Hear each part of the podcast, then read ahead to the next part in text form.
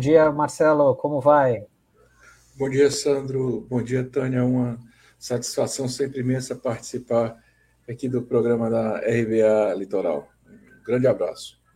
Marcelo, queria já começar te perguntando como é, a gente já está em clima pré-eleitoral, estamos aí a pouco menos aí de oito meses da eleição e o Ceará foi visitado aí, foi é, esteve, recebeu dois dos pré-candidatos aí na última semana, né? Que é o caso do ex-ministro da Justiça, Sérgio Moro, ex-juiz federal, e também o presidente Bolsonaro, que deve concorrer à reeleição. Queria que o senhor falasse como é que foi a recepção deles aí no Ceará, enfim, eles têm uma, têm uma grande, um grande número de seguidores por aí. Na verdade, não houve recepção nenhuma, Sandro, porque é, essas visitas sequer foram anunciadas previamente. A do Bolsonaro foi em cima da hora, é, então, é, repetindo o que ele já vem feito nas últimas passagens pelo Ceará, vem mais ou menos que escondido, né? Com uma agenda fechada de fato para os seus seguidores. Então, no caso do Bolsonaro, é natural que haja uma aglomeração específica é, de, de, pessoas que são quase que, que, que levadas né, é, sob cabre, para assistir a, a, passagem dele aqui.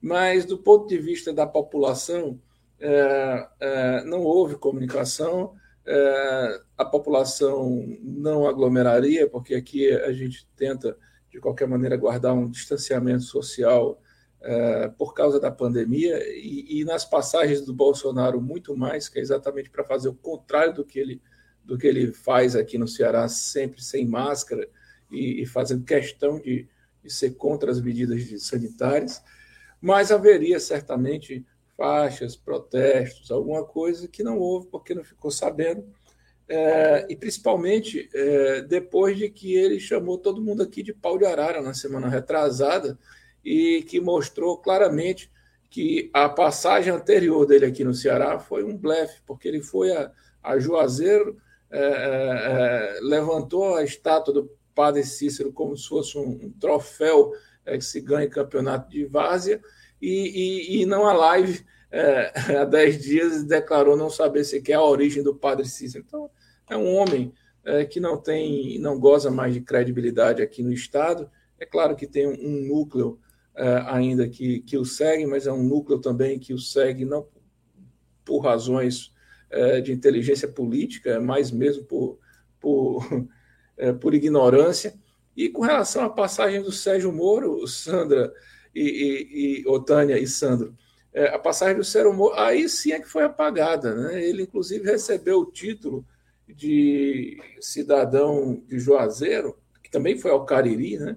É, fazer demagogia com o padre Cícero, é outro que, que daqui a pouco vai dizer que não conhece é, a origem do padre Cícero, mas recebeu um título a portas fechadas, é, com meia dúzia de pessoas assistindo, porque se aquele evento imoral tivesse sido é, é, comunicado, aí eu tenho certeza que teria havido um, um, um segmento grande de pessoas que iriam lá é, se opor é, tanto à imoralidade praticada pela Câmara, como dizer é, ao Sérgio Moro o que ele precisa escutar, que ele realmente é, foi um juiz é, que violou as regras do direito, que traiu a toga, que traiu o país, que foi o, o comandante, como ele mesmo se coloca como comandante da Lava Jato, que é uma, uma operação que entregou o Brasil ao estrangeiro, que dilapidou as riquezas nacionais, que acabou com os marcos civilizatórios ao gerar o fascismo, coisa que ele está fugindo também de escutar, mas aqui no Ceará ele não passaria ileso, não, meu amigo. É, então foram assim, duas passagens inexpressivas que aconteceu aqui. Eu, eu, eu olha, é, por, é, por, um lado, né, é, é, é, um desgosto ver essas pessoas por aqui, mas por outro lado, pelo menos vieram logo juntos, que é para ir embora junto também e não voltar tão cedo. É, vamos continuar falando aí dos presidenciários, vamos já mostrar por que, que eles estão aí tão desprestigiados, porque saiu uma a, a pesquisa né, da corrida presidencial, a pesquisa divulgada pela Quest Genial, mostra que o ex-presidente Lula tem 45% das intenções de voto, seguido de Jair Bolsonaro com 23%. Sérgio Moro e Ciro Gomes empatam na terceira posição, com 7% cada. Esse levantamento ainda mostra que seis em cada dez eleitores consideram a escolha do voto definitiva.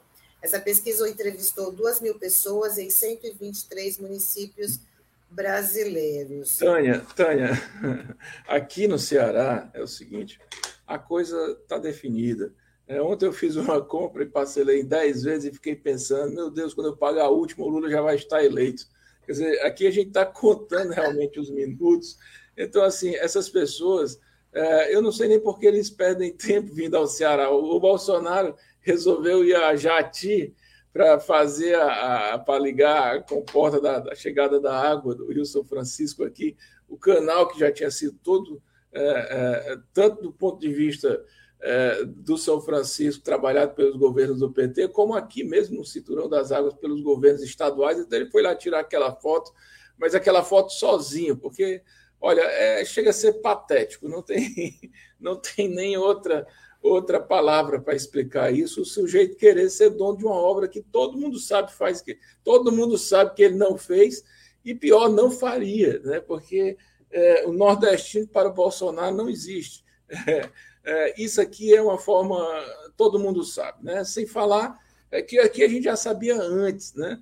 Mas depois da pandemia aí ficou muito mais esclarecido, né? uma pessoa realmente um personagem que não, não pessoa não grata aqui, sem empatia, não, é não há empatia é, também de lá pra, de daqui para lá. É, o, aqui está todo mundo se cuidando com, com, com, o problema da pandemia e chega esse malandro aqui querendo fazer confusão e agora com essa história de ser contra a vacinação das crianças. Dizer, é uma figura realmente é, muito malquista aqui. O Sérgio Moro é como eu lhe digo, quem o conhece, porque o Sérgio Moro não é uma pessoa conhecida é, teve aquele momento da Lava Jato em que ele ficou ali na crista da onda, mas as pessoas não sabem mais quem é aquele cidadão. Quem o conhece sabe que não goza de nenhuma credibilidade, inclusive no meio. É bem diferente daquele Sérgio Moro, é, que chegava né, e, e, vinha aquela, tinha aquelas palestras assim é, que eram é, muito prestigiadas pelo alto empresariado. Agora não. Ele até fez um evento por aqui que eu vi no Twitter dele, porque pela imprensa que também não teve repercussão, e que ele assinou uns livros, que deve ter sido, claro, o pessoal aí do, do, do, do grupo de apoio é, é, do próprio partido deve ter ido numa livraria comprado ali aquele estoquezinho que está encalhado para levar ele para assinar, mas também não passou disso. E como é que você vê? Bom, as pesquisas aí estão já consolidando o ex-presidente Lula até para ganhar no primeiro turno. E o Supremo Tribunal Federal, ele validou a federação, as federações partidárias, né, com prazo aí até maio. Queria que você fizesse uma análise dessas coligações, como, como você vê esse cenário político, o PT, né, será que o, Alckmin vai aceitar realmente ser o vice de Lula? Esse é o caminho? Olha, Tânia, eu, assim, eu me acostumei, é, e confesso que isso não é bom, a, a, estudar as questões eleitorais, as questões administrativas e previdenciárias depois de consolidadas. Porque no Brasil essa coisa muda tanto que, com tantos anos de advocacia, eu já cheguei à conclusão que você vai queimando neurônio e gastando a sua capacidade de, de, de acumulação de informações de graça. Então, ainda vou é, me debruçar na história das, das, federações, que eu acho que também é uma reforma pontual de uma justiça eleitoral, de um direito eleitoral que já deveria ser é, é, mais bem estruturado e, e com uma, uma, uma, uma, perspectiva de, de manutenção exatamente para garantir segurança às relações, interna, às relações eleitorais. Então, assim, me parece que há um esforço dentro da ideia das federações de, de garantir que, que um parlamentar eventualmente eleito ele não deixe aquele partido dentro de um determinado ano né, é, de fortalecimento de uma fidelidade partidária, que, é, em tese, é, nem precisaria justificar uma federação, que isso é óbvio. Né?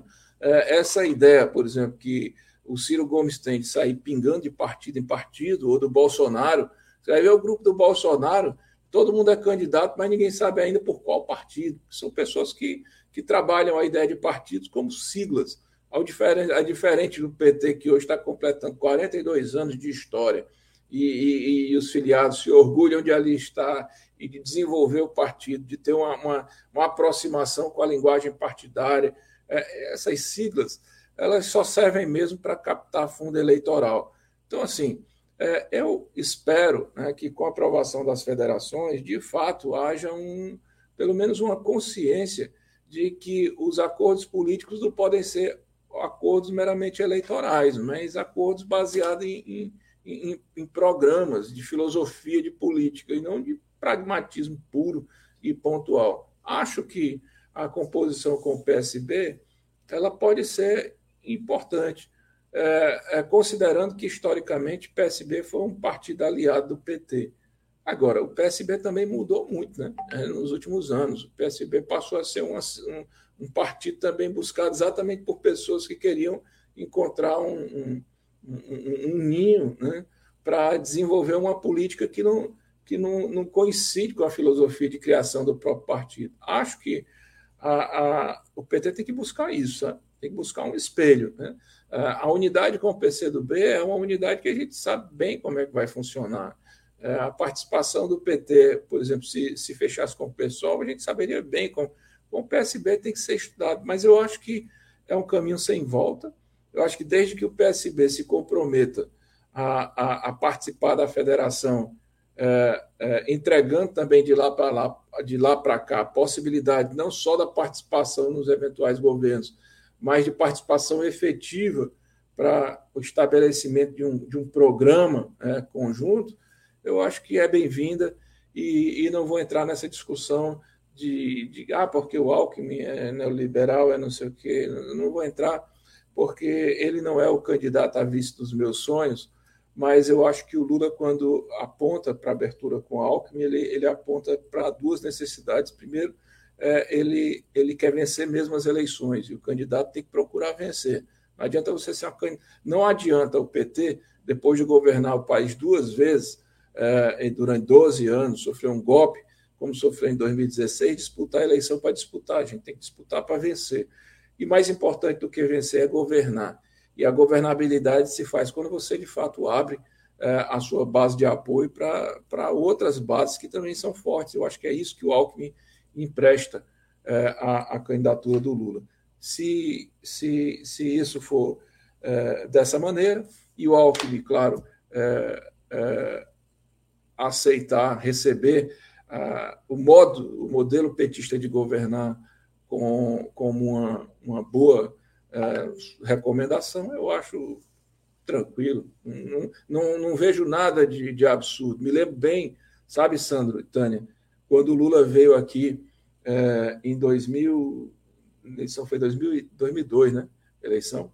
Um pouco no começo do ano de 2002, ele veio aqui apresentar o Alencar. Teve um setor do PT que vaiou é o Alencar. E o Lula pediu calma, explicou quem era o Alencar.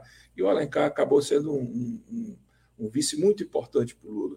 É, não só porque esteve sempre ao lado do Lula é, na hora de de, de, de, apoiar o governo nas decisões que precisava, mas como também abriu é, é, caminho para o Lula discutir com o alto empresariado, com, com pessoas que achavam que o PT era um, era, um, era um risco para os mercados etc. e tal, e deixou saudades, essa que é a verdade, né? Sem falar que o Alencar ele foi um, um, um, vice também amadurecido, com experiência, coisa que o Alckmin tem, foi governador de São Paulo, não há dúvida nenhuma, tem um segmento da sociedade que gosta dele. Então, é, é, acho que é por aí, sabe? Não, não pode ter preconceito com relação a isso, não. E acreditar no taco do Lula. O Lula é um gênio da política, não faz as coisas sem pensar é, é milimetricamente, projeta as repercussões para o futuro e tem a experiência de quem passou pelo que passou e, e, e, evidentemente, que não só não quer passar novamente, como não quer que ninguém passe. Oi, Marcelo, é, queria que você comentasse uh, um livro que você ajudou a, a participar, que você participou né, de um livro chamado Novas Direitas e Genocídio no Brasil. E esse já é o segundo volume né, dessa, de uma, dessa coleção, dessa editora. E eu queria que você falasse um pouco desse teu artigo, dessa tua colaboração, né?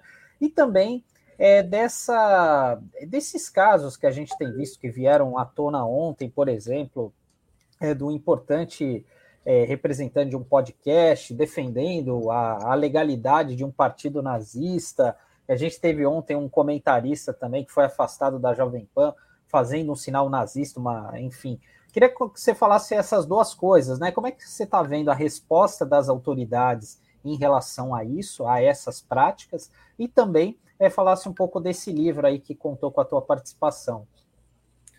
Bom, é, Sandro, esse livro, Novas Direitas e Genocídio no Brasil, é, que foi publicado agora pela editora é, Tiran Leblanc, é, ela, é, ela é um segundo volume né, de, um, de um caderno chamado Pandemias e Pandemônios, organizados pelo, pela professora Cristiane Brandão, pelo professor João Ricardo Ornelis, pelo professor Rogério Dutra dos Santos e pelo, pelo, pelo professor Wilson Ramos Filho.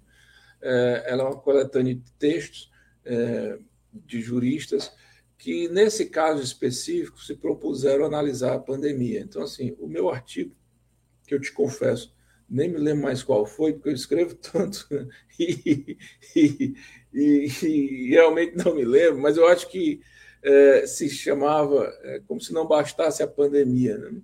Era mostrando exatamente que como é se não bastasse é, a, a, a, a, dureza de uma pandemia é, que estava assolando a, a humanidade com todos com todo o, o rigor da sua gravidade, é, a gente ainda tinha que suportar é, o Bolsonaro, que era alguém que não só não enfrentava a pandemia, como colaborava com ela, né? Então, assim, foi uma espécie de, de, de foi uma denúncia, porque esses livros eles circulam internacionalmente sobre o, o a, a, posição do governo até um dado momento, que eu também não sei é, quando termina. Acho que algum momento da CPI, é, já durante a CPI da, da, da pandemia. Mas é claro que depois da CPI da pandemia aconteceram outros episódios é, que não foram retratados no texto, porque, por exemplo, a questão da vacinação infantil foi uma coisa de agora, né? É, mesmo depois da, da pandemia, mesmo depois já da troca de, de, de, de tudo do, do, que aconteceu, da, da troca do, do, ministro Pazuello pelo, pelo Queiroga, né? mesmo depois de, de descoberto os últimos escândalos que a, que a pandemia encontrou, como o da Prevent Senior, a coisa continuou e continua. Né? Então, assim, acho que ficou um texto bom, eu recomendo. Esse, esse livro ele está é, é, disponível é, para baixar em PDF, porque a ideia de, dessas coletâneas é, definitivamente não é ganhar dinheiro, é realmente fazer a denúncia. E todos os textos estão muito bem, muito bem elaborados, cada um analisando é, a, a, sua atuação é, do governo da morte né, no, no, durante o processo da pandemia. E a ideia é que haja outros, né? Uh, o primeiro, uh, do volume passado, não, não lidava com a que, que nesse governo uh, as, as, as tragédias elas vão se sucedendo. Né? eu espero que o mote ainda seja a pandemia, que não aconteça outra coisa para servir de mote, porque também já é catástrofe demais. Né? Com relação a, ao que você perguntou, né, da, dessa, dessa, dessa discussão sobre agora sobre apologia ao nazismo é o resultado do governo Bolsonaro, é, que não é propriamente sobre a pandemia, como eu lhe digo. Assim, as tragédias são muitas nesse governo, então foi um, um assunto que foi tratado no, anterior, é, como o fascismo, como a chegada do Bolsonaro ao poder contribui para a naturalização do discurso de ódio, não só para a naturalização, mas o empoderamento. É, de repente, as pessoas no Brasil passaram não só se achar com direito, mas achar que, que serão respeitadas, né? utilizando da ignorância no lidar, ou, ou, ou do ódio coletivo, é, da tentativa de banalização é, do preconceito para se estabelecer socialmente. E o que aconteceu no programa é, do youtuber, que foi afastado lá da emissora, é que ele não só defendeu a, a, a, a o direito da existência do partido nazismo, do nazismo, como ainda foi apoiado por um deputado federal. Veja só, é, o nazismo ele é crime, né? a apologia ao nazismo é crime, segundo a legislação brasileira.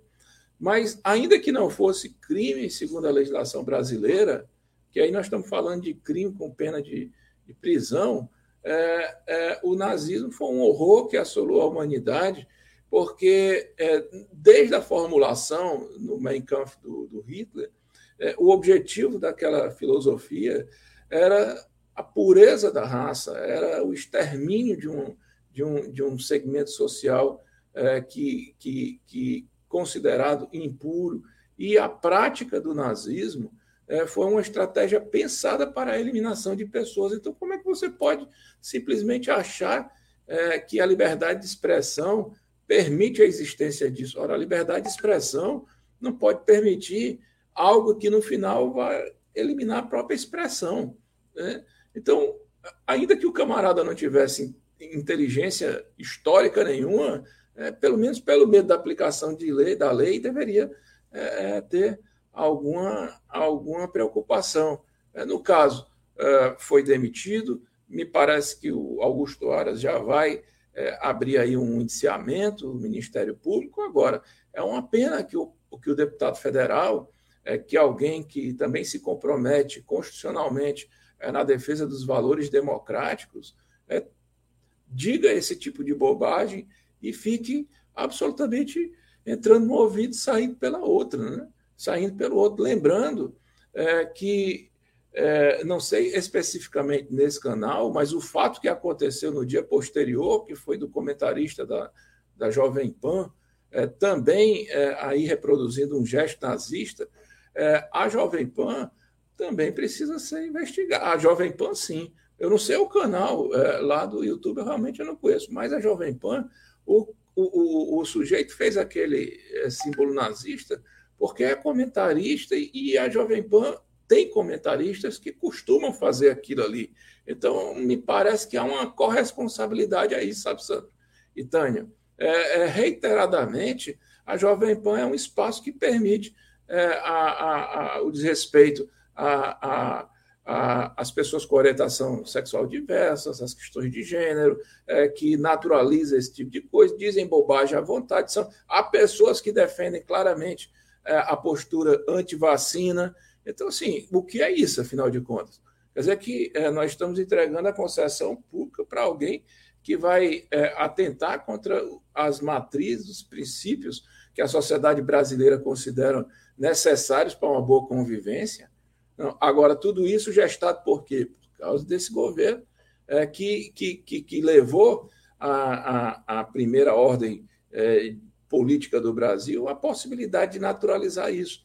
E o mesmo vigor que a Procuradoria da, da República tem, teve é, imediatamente se posicionar contra o, o blogueiro que falou é, é, a defesa do nazismo, é, ele não tem tido, né? e é bom que seja dito isso, com relação as inúmeras, inúmeras, inúmeras vezes em que o próprio presidente da República se manifestou também defendendo as mesmas barbaridades. Verdade. Marcela, a gente sabe que você tem um compromisso agora às 10 horas, né? Mas é, queria que você só é, terminasse aqui a nossa conversa, que a gente falou de, de, de CPI da pandemia e o Tribunal de Haia recebeu o relatório da CPI da Covid relatório que já vem sendo cobrado aí nos últimos dias pelos próprios senadores, né, que compunham ali a, a CPI, e, e queria que você falasse se a gente pode, né, que, que esperança que pode ter de, um, de uma punição. É, o, o, o, processo todo ele é muito demorado, quando é que poderia se ter, ser dado uma resposta? Porque falar.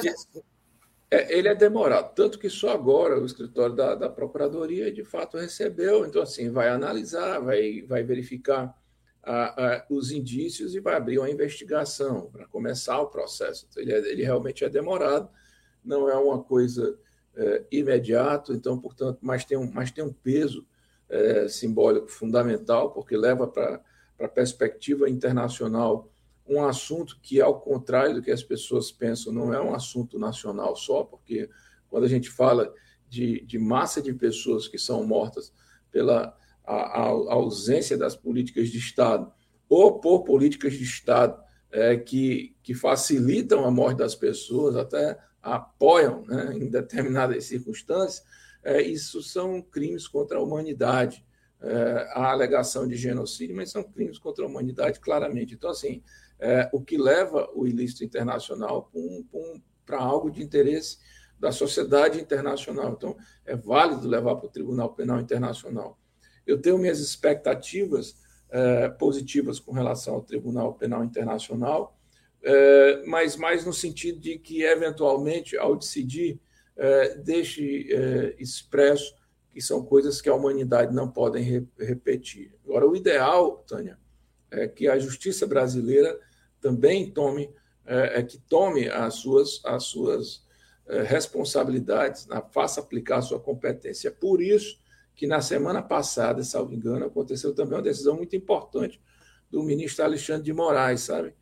É, não sei se você se recorda, Santos, certamente, Tânia, ele é, determinou que todas as provas que estavam sendo investigadas no âmbito de três inquéritos contra o presidente da República, é, na, na, naquela história das fake news, é, depois na Justiça Eleitoral, né, contra a urna eletrônica, e é, na, da, da, do âmbito da, do indiciamento da CPI, né, porque tem a ver com a mesma pessoa, tem a ver contra o mesmo poder, é, e, tem, e, e, tem uma concomitância de, de, de, assuntos que eles fossem unificados, é, que fossem levados à, à, à, apreciação conjunta da Polícia Federal para fortalecer as diversas teses, mas também é, estabeleceu aí é, um, um, um, um questionamento ao, ao Procurador-Geral da República se de fato ele vai ficar dormindo em cima dos processos contra o presidente da República.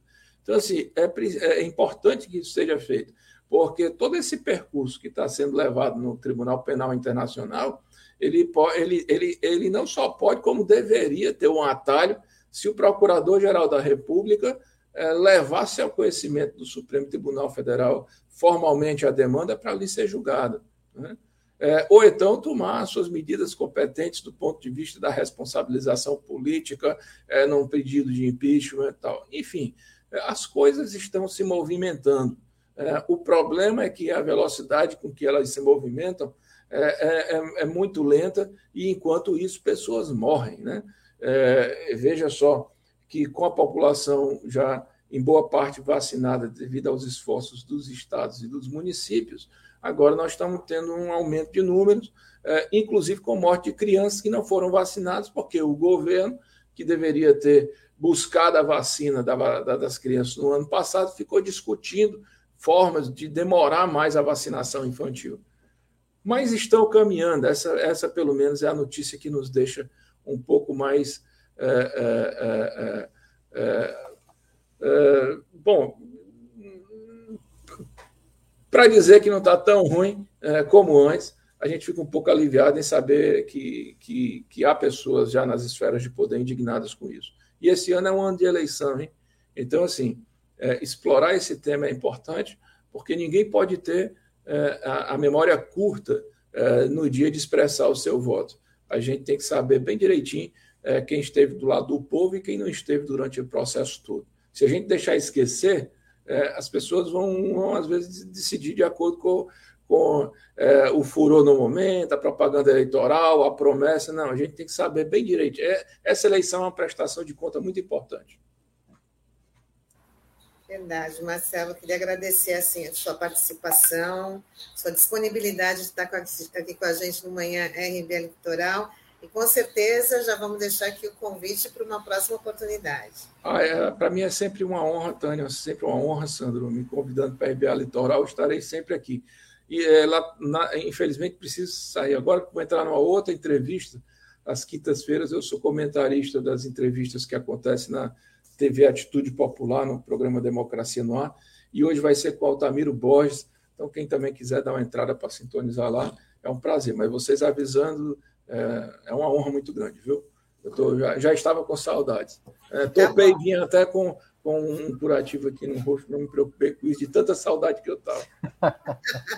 Um abraço para vocês. Obrigado, Marcelo. Até a próxima. Tchau, tchau. Até logo.